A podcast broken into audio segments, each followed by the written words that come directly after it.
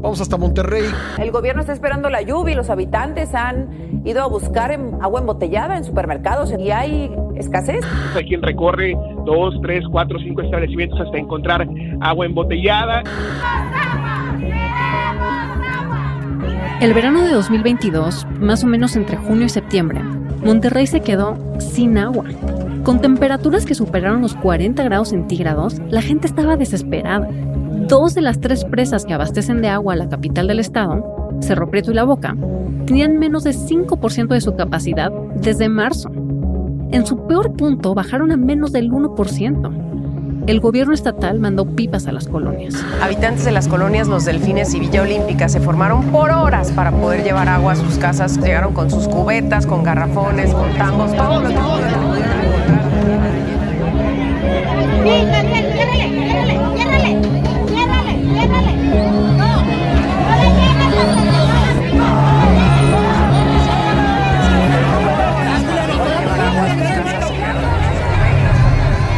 Para no entrar en muchos detalles, basta con resumir que el gobierno estatal le echaba la culpa a la instancia nacional que se encarga del suministro del agua, y las autoridades federales decían que era responsabilidad del Estado ver por su propio abasto. Se echaron la bolita. El problema de México no es tanto de que no haya agua, el problema es que no hay gobierno. Es Luis Aboites, experto en agua e impuestos, de las cosas que más nos preocupan a los mexicanos. Y justo en este caso, estos dos problemas están conectados. El problema es que en México la autoridad gubernamental, la que debe poner orden, se está haciendo pequeña y que al hacerse pequeña se hace cada vez más incapaz. El problema es que se va a acabar. Eso no es de la derecha del PAN o, del, o de Morena. No, no, no. Se va a acabar. ¿Por qué? Porque sí. Pero no sé si hay algún episodio histórico donde alguna población se haya quedado sin agua y que podamos hacer como esa extrapolación de un escenario donde una localidad se queda sin agua y cómo sería hoy en día. Pues mira, la, así la única gran ciudad que se quedó sin agua fue Monterrey el año pasado. Pero por otro lado ha habido muchos conflictos por el agua. Uno reciente fue cuando los chihuahuenses tomaron una presa que custodiaba la Guardia Nacional en 2020. Ya tranquilo, ya tranquilo, señor, ya tranquilo. Alrededor de 500 productores agrícolas tomaron esta tarde las instalaciones de la presa La Boquilla, ubicada en el municipio de San Francisco de Conchos, en Chihuahua. La embestida fue en protesta por la extracción que se hizo de la presa para el pago del Tratado Internacional de Aguas con Estados Unidos. Nos está robando el agua que nos pertenece. Es un traidor y hasta este momento tienen el control de la presa. La autoridad fue derrotada.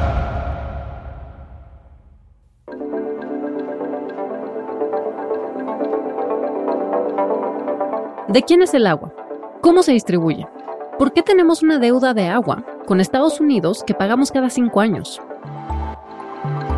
Esto es Pasado Presente, un podcast del Centro de Estudios Históricos del Colegio de México en el que historiadoras e historiadores nos cuentan las bases para entender nuestro presente. Yo soy Lucina Melesio y en este episodio platiqué con Luisa Boites sobre la historia del agua en México.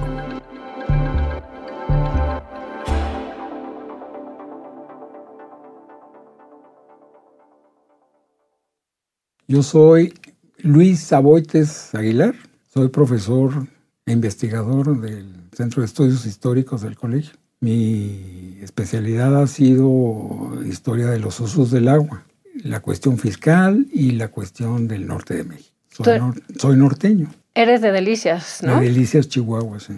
¿Tiene algo que ver con que tú seas de Delicias, con que te haya interesado el tema del agua? Por supuesto. Mi abuelo era un pequeño agricultor de Camargo, que está como a 60 kilómetros al sur de Delicias.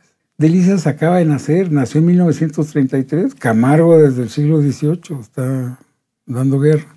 Entonces, en ese pueblo, Camargo, hay tres acequias. Mi abuelo era un agricultor de una de esas acequias.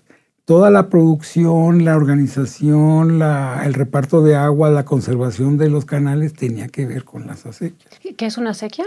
Una acequia es un conducto rupestre este, de tierra, pero que lo cuidan como no te imaginas. Ya luego se han cementado y todo para evitar la transpiración, la filtración al, al fondo del al, al subsuelo. Pero son muy rústicas. Que además son zonas muy áridas, ¿no? Son zonas muy áridas. Entonces el agua de los ríos, en este caso el río Conchos, el principal afluente del río Bravo, es fundamental para explicar el desarrollo de la agricultura en Chihuahua, que era muy pequeña, muy chiquita. No era Guanajuato con el Bajío, no era o la zona nequenera o la zona de Caña de Morelos, donde nació Zapata. En la época porfiriana los grandes ricachones se dedicaban a la ganadería y a la minería. No se metían a la agricultura porque era muy chiquita por el problema del agua. Y entonces, o sea, eso tú es algo que has visto desde tu, o sea, de generaciones en tu familia. Exactamente. Cuando tú piensas en agua, ¿cuáles son las tres ideas que te vienen a la mente? La primera es el cambio. Eh, usamos ahora muchísima más agua que hace 100 años o hace 150 años, muchísima más. Segundo, la desigualdad, tanto social como por sectores económicos. No sé si sepas que la agricultura de riego es la actividad que más agua usa en el mundo, no nada más en México. ¿Más que la ganadería? Por supuesto, más que la ganadería y más que las ciudades y más que la industria. Juntas, industria y ciudades es muy poquito. Mira, te voy a poner un ejemplo. Mi pueblo nació de un proyecto de riego gubernamental.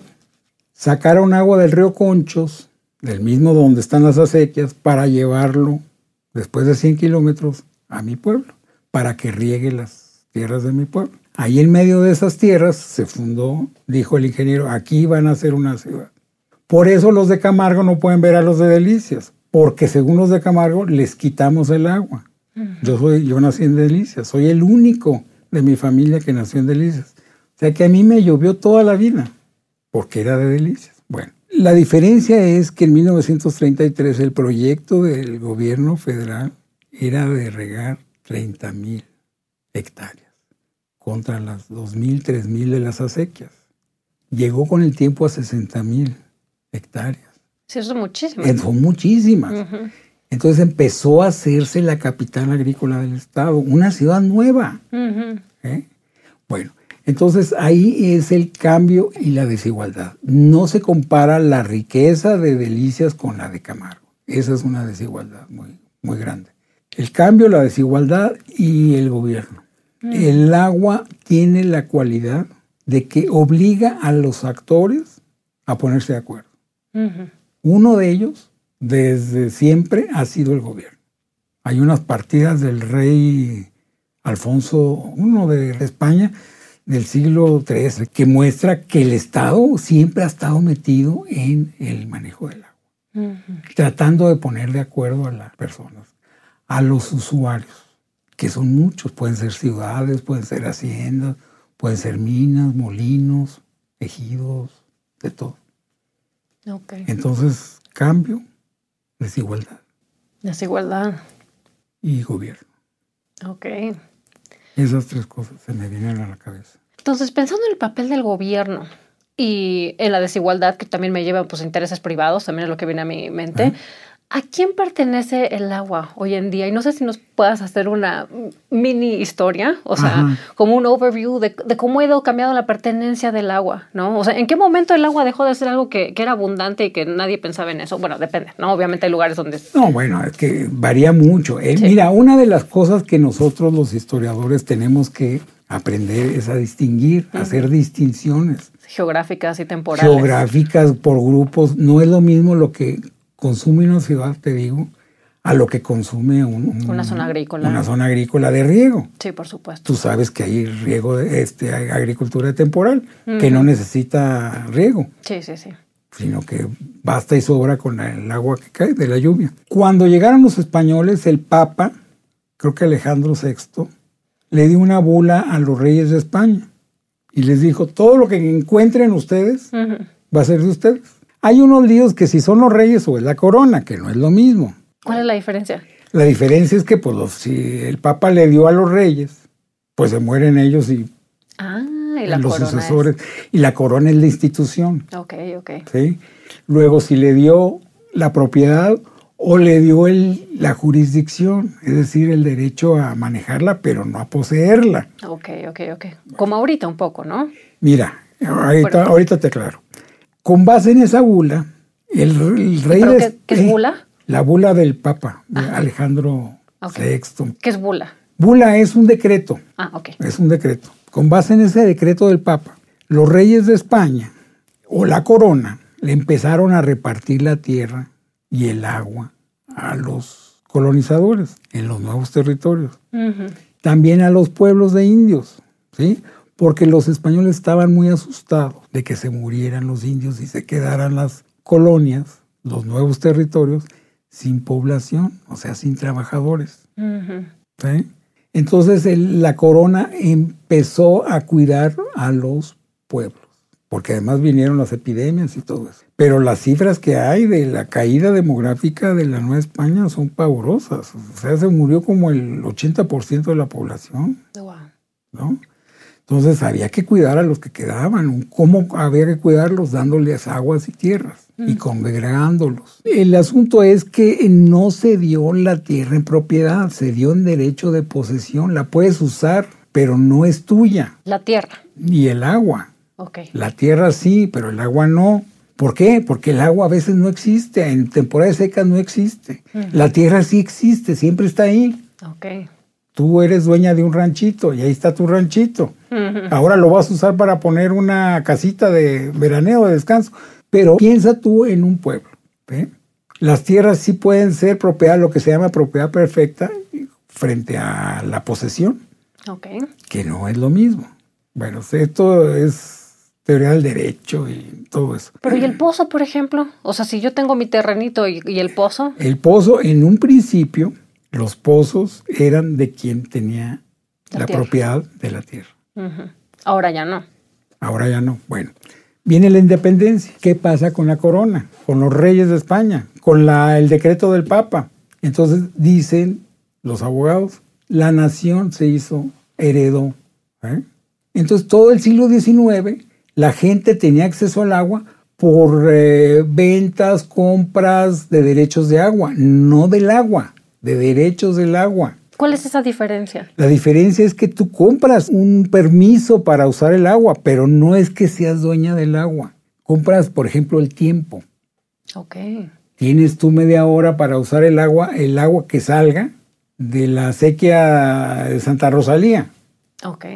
Pero no es que seas dueño del agua, tienes derecho a media hora del agua. ¿Que es como una especie de concesión? Es como concesión. Bueno, llega la constitución de 1917 y entonces ahí sí, claramente la nación es la propietaria originaria del agua. En México no existe, no ha existido la propiedad privada del agua. O sea, desde el 17, todo lo que hay en el subsuelo, de hecho, ¿no? También el petróleo. Entonces, en 1945, o sea, como casi 30 años después, o 20 años después, se dijo, las aguas del subsuelo también son de la nación. ah, ¿y el 17 cómo era? En el 17, pues todavía el dueño del, del terreno, esto, esto, lo que no está en la constitución, se vale. Ok. Y no decía nada sobre el agua subterránea, Ok. porque se usaba muy poco. Entonces el legislador siempre está atento a la práctica social, a las costumbres, a los modos, a- ¿no? Claro. No van a, a legislar a lo loco, sino tienen que legislar de acuerdo a lo que están viendo, a los problemas que tienen que resolver. Ok, Bueno. Entonces en, 17 en 1917 no se habló del agua subterránea, pero en 1945 ya era imposible decir que el agua subterránea no existía. Entonces dijo el legislador, el constituyente de la constitución, vamos a hacer que el agua del subsuelo sea también de la nación. Entonces no existe el agua, la propiedad del agua más que la de la nación. La nación, tu nación, mi nación, es la dueña del agua. La concesiona, te da permiso para que la uses y nada más te la da a ti. Alucina. Y eso sí está abajo del suelo. Eso sí está abajo Si del está en suelo. mi tinaco ya es mía. Ah, no, bueno, pues sí. pues, Sí, sí, sí. ¿Quién te lo va a quitar? Pues ahí sí. No, no. Se supone que si está abajo es de la nación y tú tienes un permiso. ¿eh? Por eso ahí el gobierno es muy importante. El que te da permiso es el gobierno. Y tiene que más o menos calcular cómo se está comportando el acuífero subterráneo.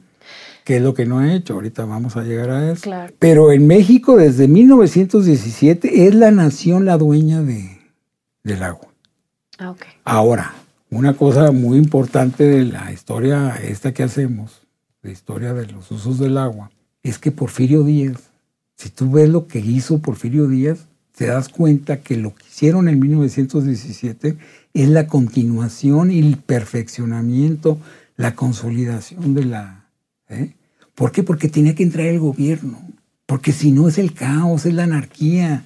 El ricachón se va a dejar sin agua a todo el mundo. Entonces tiene que estar el gobierno, meter un orden. Claro, sí, es el papel, el gran regulador, ¿no? Es el regulador. Pero entonces, nada más para que me quede clarísimo, en el 17 ya el agua era del Estado. De la nación. De la nación. Y ya para 1945, entonces ya eran las aguas del subsuelo también. También se hicieron de la nación. Ok. Se hizo explícito. ¿Y desde entonces ha cambiado algo? Ahora, cuando pasan cosas como en, ahora en Delicias, ¿no? Que hay que pagarle una deuda a Estados Unidos de agua, ¿no? Porque estamos hablando de 1945. El Tratado de Aguas es de 1944. Sí, tiempos de la guerra. No te olvides de la Segunda Guerra. Ah, ¿Nos puedes contar un poquito de por qué surge? Pues es que los gringos, nuestros queridos vecinos, querían tener el patio trasero en paz. ¿Sabes que le perdonaron la deuda externa a México y a otros países? En el 44. 42, 43, en tiempos de la Segunda Guerra. Se firmó el Tratado de Braceros. Ok. Se firmó un tratado comercial, nunca entró en vigor, pero un telecam, pero de 1942. Y también se firmó el Tratado de Aguas. ¿Qué es el Tratado de Aguas? El Tratado de Aguas es un sistema muy imaginativo, muy innovador, que hace una cambalacha, un intercambio entre el aguas del río Colorado, y el aguas del río Conchos. Yo lo que no sé es por qué nos dan 1.850 millones de, de, metros cúbicos al año los gringos y nosotros les damos 450 en el río Conchos. Para quien no sabe nada de esto, ¿cuáles son estos ríos? ¿Dónde están? Bueno, el río Colorado es un río estadounidense que nace en... Los dos nacen, tanto el río Bravo... El río es, es un tratado que regula y reparte las aguas del río Colorado que está junto a, siete, ocho estados del oeste gringo, y el río Bravo, que se usa de lindero entre México y Estados Unidos. es Chihuahua. El Colorado eh, mide como 2.000 kilómetros y tiene 50 kilómetros México. Por esos 50 kilómetros es que estamos metidos ahí en el, en el tratado. Pero y eso es para Baja California, ¿no? Es eso es para, sobre todo para Mexicali, para Tecate y para Tijuana tanto para riego como para industria, como para consumo urbano. Y el Bravo, que le llaman grande del lado de Estados Unidos. Le llaman grande. El agua del río Bravo, en cambio, allí viene la bronca de mi pueblo, que somos el principal tributario del Bravo, le tenemos que dar mucha menos agua. Primero porque hay menos agua. porque hay menos agua en un lado que en otro? Bueno, pues así es. Eh, se usa sobre todo en agricultura y en generación de electricidad que no hemos hablado de electricidad. Claro, las presas. Sí, las presas. Se construyeron dos grandes presas, dos grandes hidroeléctricas. La diferencia es que la electricidad, las hidroeléctricas no consumen el agua. Pues más bien la detienen, ¿no? La almacenan, la mm. hacen pasar por unas turbinas y luego la sueltan. Sí, se la sueltan, a quién se la sueltan, cuándo la sueltan. Eso es la diferencia con las ciudades. Tú sí le mueves al excusado, tú sí lavas la ropa, ahí la consumes. Entonces hay una distinción entre usos consumtivos y usos no consumtivos. Pero ahora, vamos a todos esos detalles. Ah. Estábamos en el río Bravo, ¿no? O sea, quedamos que el Colorado, o sea, viene desde Estados Unidos por varios estados, ¿no? Llega hasta Baja California y eso es relevante pues para las ciudades que están ahí, que también son bastante desérticas, ¿no? Sí, sí, sí. Y luego el río Bravo, que está en la frontera de México con Estados Unidos, es particularmente relevante para pues todas las poblaciones que están en Chihuahua, ¿no? En Chihuahua, en Coahuila, en Nuevo León, y en Tamaulipas. Que de hecho ahorita Tamaulipas quiere que le manden agua, ¿no? Es una bronca. Mira, el Tratado de Aguas es fascinante, porque yo digo que está muy bien hecho. Le echaron mucho coco, ¿eh? Porque hace un intercambio de aguas entre dos ríos. Generalmente los tratados se hacen sobre uno, pero aquí se usan dos y se hace un equilibrio, una compensación. Tú me das tanto acá y yo te doy tanto acá. El del Bravo es el complicado. Bueno, ahorita vamos al río Colorado, que también tiene sus complicaciones. El río Bravo están los tejanos y la zona agrícola que se desarrolló con aguas del Bravo es del tamaño de la que se desarrolló en México o más grande. Si antes del tratado hay una discusión de si Texas iba tan adelantado que se iba a quedar, antes de que hubiera tratado, se iba a quedar con toda el agua del río Bravo. Entonces los mexicanos, ¿qué hicieron? Hicieron el proyecto de riego de mi pueblo, hicieron el Valle de Anáhuac, en Anáhuac, en Nuevo León, hicieron el mante para usar lo más posible eh, agua del río Bravo. ¿Por qué? Porque en derecho estaba vigente el principio de primero en uso, primero en derecho. O sea que el que tenía, el que usaba el agua tenía derecho. Si se iba a hacer un tratado, era importante que México usara el agua en su territorio. Ok. Porque los tejanos iban muy rápido y pues eran más ricos y tenían más medios. Y el agua fluye de Estados Unidos hacia México, ¿no? En ambos casos sí. Entonces, ellos, me imagino que el tratado surgió, digo, aquí estoy especulando y me gustaría que tú me contaras, o sea, que por miedo a que nos cerraran la llave, ¿no? Mira, el problema es, es son muchos problemas. Primero los gringos dijeron, no, pues es que los ríos nacen en nuestro territorio, el agua por tanto es nuestra. Y entonces los usuarios inferiores, como le llaman a México, no tienen derecho. El problema es que frente a Canadá tenían la misma bronca, pero del otro lado, ellos estaban usando, no podían sostener una postura de propiedad absoluta de los ríos si en Canadá podían decir lo mismo. Y Canadá no era Canadá, era el imperio británico. No era un contrincante débil. ¿sí? Claro. Entonces, se adoptó lo de principio, eh, lo que te decía hace rato, de... El agua es de quien la usa. Primero el derecho, como, bueno, ya no sé cómo va, pero la cosa es que el que use el agua tiene derecho sobre el agua. O sea, así como la tierra es de quien la trabaja, el agua es de quien la usa. Exactamente. Ok. Entonces así resolvieron tanto en Canadá como acá. Ok. Entonces la postura muy imperialista, muy arrogante, muy autoritaria de los gringos quedó descartada y se, hace, se adoptó lo que también es una práctica en el derecho de Estados Unidos, que es primero en uso, primero en derecho. O sea, eh, todo el descubrimiento del oro, de las minas, del petróleo, todo esto, es que llega primero es el que tiene derecho. Ok, ok. ¿Eh? Entonces el Tratado de Aguas está basado en ese principio.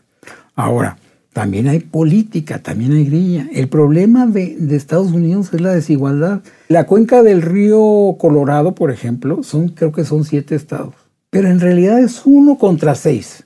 California, ¿tú conoces California? Bueno, ¿cuántas albercas hay? ¿Cuántas zonas de riego hay en California? ¿Cuántas ciudades hay?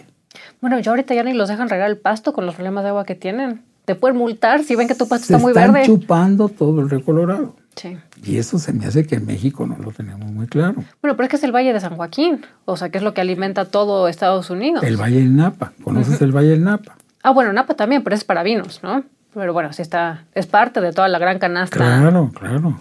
California es el problema. Y del otro lado está Texas. Texas y Tamaulipas, Texas y México tienen una cosa en común, que están en la cola del río Bravo. Y entonces en el agua siempre hay el problema de los de arriba contra los de abajo. Claro. Los que están arriba tienen la ventaja sobre los que están abajo. Eso en la laguna entre los que están en Durango y los que están en Coahuila. Así empezó, por cierto, la intervención federal para resolver el problema de la laguna. Porque los de Durango empezaron a usar mucha agua y los dejó a los de Coahuila sin agua. Entonces dijeron no, y por poco llega la sangre del río. Entonces Porfirio Díaz, pues, que era su especialidad, dijo, no, no, no, no, aquí vamos a meter al gobierno. Y así empezó. Y luego en la constitución de 17 es la culminación de eso. Mira, nada más, para cerrar lo del Tratado de Aguas. El Tratado de Aguas solamente se pudo firmar gracias a una coalición entre Washington, Texas y México. Todos contra California, porque California no quería Tratado de Aguas. ¿Por qué? Porque sabía que le íbamos a tener que dar, nos, tenían que dar agua a los mexicanos. Y entonces una maestra mía muy antitejana, muy nacionalista, por Santana y todo esto, estaba muy sorprendida.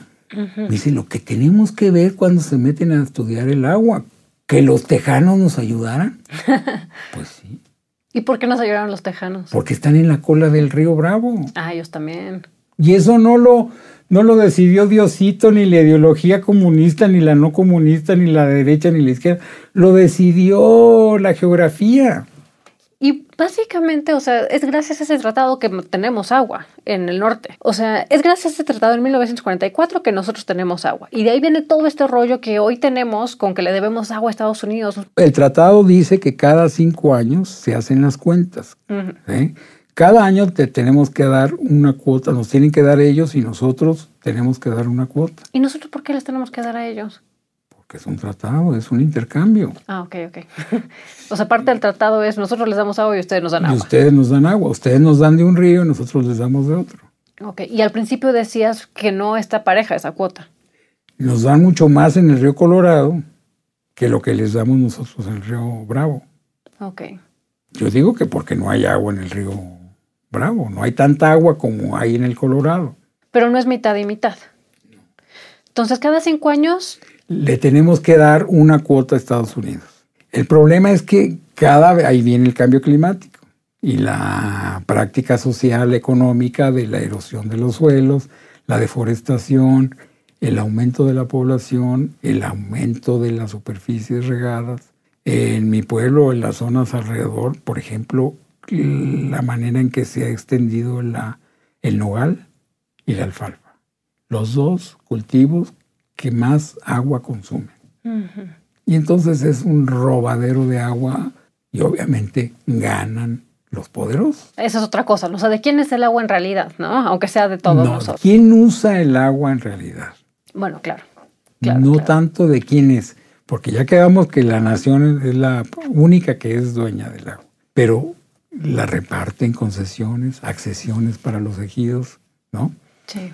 Hay toda una reglamentación de lo que debe hacer la Comisión Nacional del Agua, que es el órgano federal, que vende cuotas, es, que vende bloques de agua a las ciudades. Mm. Por ejemplo, la Ciudad de México le paga a la Conagua por usar el agua del Cutzamala. Ok. ¿Eh? Porque es agua federal, es agua nacional, pues no federal es nacional, es de la nación. Que eso nos lleva ahorita de quién es el agua, ¿no? O sea, si tenemos agua estatal, tenemos agua concesionada, tenemos agua federal, no hay tal cosa. No hay tal cosa. O sea, finalmente el agua es nacional, es de la nación. Ok. Lo que sí hay son aguas estatales, pero esa es otra bronca. Entonces, no me regresando al Tratado de Aguas. O sea, se regula que nos, los gringos no nos pueden agandallar el agua, nos uh -huh. tienen que dar agua y nosotros les tenemos que dar agua, ¿no? Sí. Y eso cada cinco años. Tenemos que pagar, se hace un, un, balance. ¿Cuánto has dado tú y cuánto has dado yo? Uh -huh. Hay una comisión de internacional bilateral compuesta por ingenieros muy serios, muy, muy buenos de los dos países que se reúnen cada determinado tiempo y que son los que llevan las cuentas, uh -huh. los que hacen las mediciones y todo esto, ¿no? Entonces, cada cinco años se tiene que hacer un balance. Generalmente México le debe a Estados Unidos. Uh -huh. Entonces los tejanos dicen, a México nos debe X cantidad de agua. Entonces, pues México pues, tiene que responder a si quiere mantener el tratado. ¿Qué pasaría si México no paga? Que son los conflictos que ahora Bueno, ¿no? pues entonces eh, los gringos no, no, nos darían agua en el del río Colorado. O sea, eso es lo que puede pasar. Si México no cumple con su parte, nos cancelan el tratado y entonces... Bueno, entonces, ¿de qué va a vivir Mexicali y Tijuana? Ok. ¿Qué tendría que hacer México para resolver eso? No, mira, yo al final quiero hablar de que el problema es el cambio, uh -huh. la desigualdad y el gobierno. Uh -huh. Yo creo que el problema actual del agua es un problema de gobierno, es un problema político. No es que escasee el agua, no es cierto todo lo que la crisis del agua, no es cierto o, o no lleva muy lejos pensar que es la población. Pues sí usa más la población, ahora nos bañamos al día, diario, más o menos, ¿no? Uh -huh.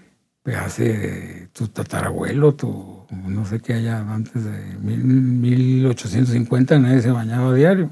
Oh, usar agua para jalarle al baño, ¿no? No había excusados, porque el agua no estaba dentro. Esa es una de las cosas que, que hay que estudiar. Uh -huh. Cómo llegó el agua dentro de los hogares. Claro. Sí, Esa es otra historia. Por, sentado, ¿no? por, eso el cambio es tan importante, que eso es lo que hacemos los historiadores. En unas ciudades se avanzó más que en otras. Pero la, eh, vuelvo a lo mismo, la, el agua de las ciudades El problema no es la cantidad, no es el volumen. Y ahí empiezo a contestarte lo de Monterrey. No es que use mucho. lo que es muy complicado es el servicio, repartirlo.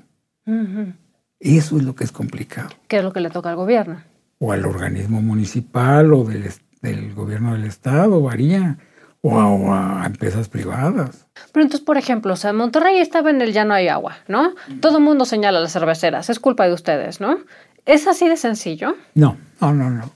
Mira, lo cierto es, yo estoy haciendo una investigación sobre eso. El problema es que Monterrey, bueno, ya no hay que hablar de Monterrey, de la zona metropolitana de Monterrey, son como ocho municipios, ¿eh? como acá, está en una zona, en una cuenca muy chiquita. Ese es el problema de origen. Ahora, ese problema de origen tiene muchos componentes menores que hay que distinguirlos y desmenuzar. Desmenuzar y estudiarlos. Uno de ellos es el uso urbano, que es contrapuesto. Si, no, si, lo, si tiene 100 y las ciudades están creciendo tanto, si la industria está creciendo tanto, pues tienes que surtirla. Entonces, ¿de dónde va a salir el agua? Se la tienes que quitar a la agricultura. Pero pues resulta que en la agricultura están no solamente los pueblos, las acequias y todo esto. La cuenca es muy chiquita. Luego, está, hay una competencia tremenda por el agua entre la, el campo y la ciudad. Que va a ganar la ciudad, finalmente. Siempre gana, mucho más poderoso. Y luego la cuestión de la ilegalidad. Ahora que hubo el problema del agua de Monterrey, salieron todos los que usaban ilegalmente el agua. Y eran compadres, eran antiguos gobernadores. ¿eh? no es tanto un problema de la industria, no es tanto un problema de la ciudad, es la manera tan desasiada, tan caótica, tan ilegal de, repartir el agua. Se pusieron las pilas los gobernantes estatales, locales y federales y cancelaron tomas clandestinas. Pero tomas clandestinas, ¿sí? Ahora, yo sí creo que hubo un problema de planeación, porque si estaban viendo que venía la sequía, que no caía, estaban viendo cómo se reducía el agua en la presa. Hay una presa cerquita de Monterrey donde, donde todo el mundo va a velear. Salieron las fotos hasta que se secó y entonces empezaron, salieron las camionetas, creo que hasta esqueletos humanos aparecieron ahí. Yo creo que eso lo debieron haber visto, que venía la bronca muy dura. ¿Y a eso te refieres cuando dices que el problema de la desigualdad del agua es un problema del gobierno? Finalmente eso es lo que le pasa a un país que no tiene autoridad. Porque esa desigualdad y esos robos y esas ilegalidades son porque el gobierno ha permitido, al retirarse, ¿eh? ha permitido que cundan esos, esas prácticas sociales. Al gobierno le toca regular. El gobierno lo tiene que... ¿Por qué? Porque el gobierno es el encargado del orden social.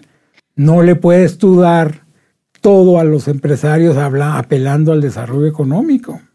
Pero entonces cuando hablamos del el gobierno, ¿estamos hablando de la autoridad federal o la estatal? No, la federal, porque el agua es de la nación. Entonces lo que pasó en Monterrey lo pudo finalmente Finalmente es responsabilidad del gobierno federal, finalmente. Ahora, en términos operativos, hay un organismo, una compañía del municipio, del gobierno del estado, no sé, que es la que se encarga de dar, de dar el servicio. La Conagua, dijéramos, le vende el agua en bloque mm. cuando hay agua. Y entonces ese organismo operador es el que maneja el agua. Entonces es, es, responsabilidad compartida, por así decirlo. Porque la autoridad local del agua es la que decide si se la da a las cerveceras o si se la da a la población. Y si cobra lo que debe cobrar. Claro. Por ejemplo, no es posible que aquí en la Ciudad de México los de las lomas de Chapultepec, eso era en los años 80, 90, pagaran menos por el agua que en Iztapalapa, que nunca tienen agua. ¿Por qué va a ser eso? Eso es regresivo. Si ellos usan las albercas y todo esto, los jardines, está bien. Si es que hay agua, como en California, que es lo que todo el mundo dice en California, que rieguen los ricos y que paguen por el agua que usan. Pero que no pongan a los de Iztapalapa a subsidiar a los ricos para que tengan su agua. Desde siempre la parte occidental del oeste de la ciudad ha sido la rica y la pobre. Si tú vas a la época colonial, el agua siguiendo el agua, estaba en la parte de arriba y la eh, Iztapalapa está abajo. ¿Y entonces qué lecciones hay de la historia? O sea, para quienes ahorita pueden decidir sobre el agua. Este documento es un trabajo del Colegio de México que va a salir. La conclusión es la que te estoy dando. El problema de México no es tanto de que no hay agua, el problema es que no hay gobierno. La Comisión Nacional del Agua se está haciendo chiquita, está perdiendo presupuesto, personal y atribuciones. Y eso no se puede. Debería tener cada vez más personal, cada vez más presupuesto. Debería cobrar mejor por el agua que se usa, porque tiene derecho a cobrar, porque es suya el agua. Claro. ¿Eh? Si tú le das una concesión, tú le cobras a un agricultor de Nogales, tú le cobras, pero en serio. Pero como es el compadre, el primo, ah, no le cobras, o le cobras muy poquito. Entonces, el problema es que en México la autoridad gubernamental, la que debe poner orden, se está haciendo pequeña. Y que al hacerse pequeña se hace cada vez más incapaz. El problema es que se va a acabar. Eso no es de la derecha del PAN o, del, o de Morena, no, no, no, se va a acabar. ¿Por qué? Porque sí. ¿Qué crees que es el mensaje que se tenga que quedar las personas que no saben mucho de la historia del agua pensando en el agua hoy en día? Que el agua es parte de un problema de la humanidad, de los mexicanos, muy importante, mucho más importante de lo que lo hemos considerado. En México hay grandes, por ejemplo, en historia, grandes eh, obras e historiadores que se han dedicado a la historia de la tierra, la tenencia de la tierra. ¿Por qué no se hace con el agua? Entonces, tenemos que obligar a que el gobierno tome decisiones fuertes. Necesitamos mayor presencia del gobierno, del Estado. Y cuando dices que el agua se tiene que estudiar igual que, así como esto el reparto agrario, o sea, pensar en estudiar el reparto de agua. O sea, ¿eso por qué es importante?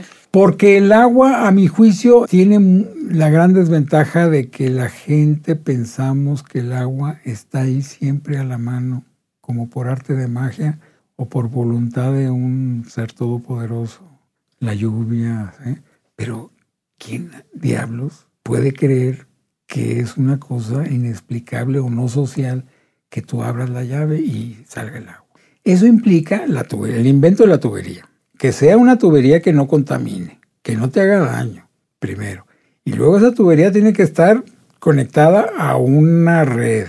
Debes tener tú una persona y un organismo que le meta agua a esa red. Entonces no es que tú veas el asunto cotidianamente de que abres la llave y ahí está el agua. Por alguna razón mágica ahí está. No, siempre hay un trabajo muy complicado, muy abnegado, de mucha gente que realmente se, se parte el, lomo por eh, dar el servicio de agua. Es, es milagroso. Por ejemplo, el Cuchamal, el sistema Cuchamal. Cuando pasas a Toluca y subes y luego bajas. Eso es clarísimo. Ahí es un corte geográfico de cuencas. Está la cuenca del Valle de México y luego empieza la cuenca del Lerma, que va a desembocar al río, al Océano Pacífico. Pasas Chapala y pasas todo eso y luego se convierte en Río Santiago, que los tapatíos han hecho un basurero ahí del Río Santiago y luego llega al Océano Pacífico. Ahí hay que tomar muy en cuenta, saber más geografía, querer más al país, conocerlo mejor y pues muchas cosas del agua no dependen nada más de los de que seamos buenos mexicanos o no, dependen del mundo. Pues la precipitación pluvial no la determinamos en México, viene de los océanos, las sequías, las heladas, los huracanes, pues esos son los factores que influyen en la, en la precipitación pluvial, en la lluvia. Bueno, y ahora están tratando de inducir la lluvia o de quitarla en otros lugares, ¿no? O de quitarla, imagínate. Eso del yoduro de plata yo no sé. Se induce, se, se, promueve la lluvia. Sí, pues según esto ah, cambia la tensión superficial, digamos, de las gotas de agua que hay en las nubes y entonces... Yo no sé, porque fíjate, yo me he encontrado documentos de 1950 donde ya se usa el yoduro de plata. Ah, sí. ¿Eh? Yo creo que el problema del agua en México está todavía bajo control, con mucha gente que tiene un servicio cada vez más malo, eso sí. Mm. Tendencialmente vamos a, a un escenario muy lamentable, pero todavía no. Digo, por lo de Monterrey yo creo que fue más error humano que una sequía extrema, porque bueno, también sabes que puede haber sequías extremas y te vas preparando. Sí, pero es que era un horror humano que se pudo haber prevenido. Yo creo que sí, yo creo que sí se pudo haber prevenido. O sea, en la Ciudad de México estamos, o sea, no estamos muy lejos de ver un escenario como el de Monterrey. En la Ciudad de México el problema son los hundimientos. Yo lo que diría es que debemos hacer algo para que un número creciente de personas, de grupos, de instituciones, se den cuenta que el problema del agua puede llegar a ser muy grave. Y como van las cosas, cada vez estamos más cerca de eso. Tenemos que conocerla mejor, tenemos que pelearnos más a gusto. Ahora... Pero no sé si hay algún episodio histórico donde alguna población se haya quedado sin agua y que podamos hacer como esa extrapolación de un escenario donde una localidad se queda sin agua y cómo sería hoy en día. Pues mira, la, así la única gran ciudad que se quedó sin agua fue Monterrey el año pasado. Pero por otro lado, ha habido muchos conflictos por el agua. La laguna entre los de Durango y los de Coahuila, o los que hay entre Nuevo León y Tamaulipas, entre Tamaulipas y Chihuahua. Porque los de Tamaulipas están al final. Ellos quieren el agua del río Conchos. Pero entonces dicen los de Chihuahua, bueno, ¿cómo quieres mi agua? Si mi, es primero estoy arriba yo, entonces yo la uso y lo que sobre te lo paso. Sí. Y entonces los de Tamaulipas. Entonces, tu pregunta es difícil porque yo no me no tengo presente una situación de escasez absoluta, pero sí de mucho conflicto y de enfrentamientos muy pesados que caen gobernadores, gobiernos y todo esto. Y pensando en estos conflictos, aquí les dejo unos datos que tomamos de un reporte del INCO sobre la situación del agua en 2023. Resulta que en México, el agua está concesionada en cuatro grandes grupos. El que tiene la mayoría es el sector agropecuario, con 76% del total del agua concesionada. Casi toda esa agua se va para riego de cultivos y ganadería, o sea, para producir comida, porque el siguiente grupo, el abastecimiento público, que es el agua que recibimos en nuestras casas y en la industria, tiene solo 15% del total concesionado.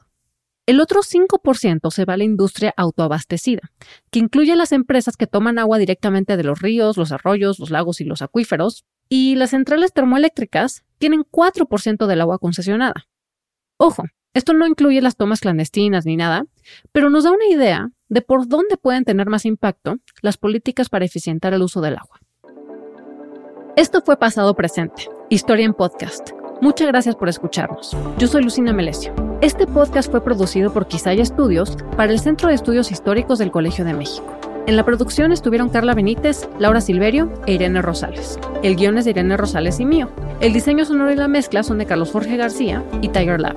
La grabación fue realizada en los estudios de la Coordinación de Educación Digital del Colegio de México. Queremos agradecer a Luisa Boites por su participación en este episodio. Hasta la próxima.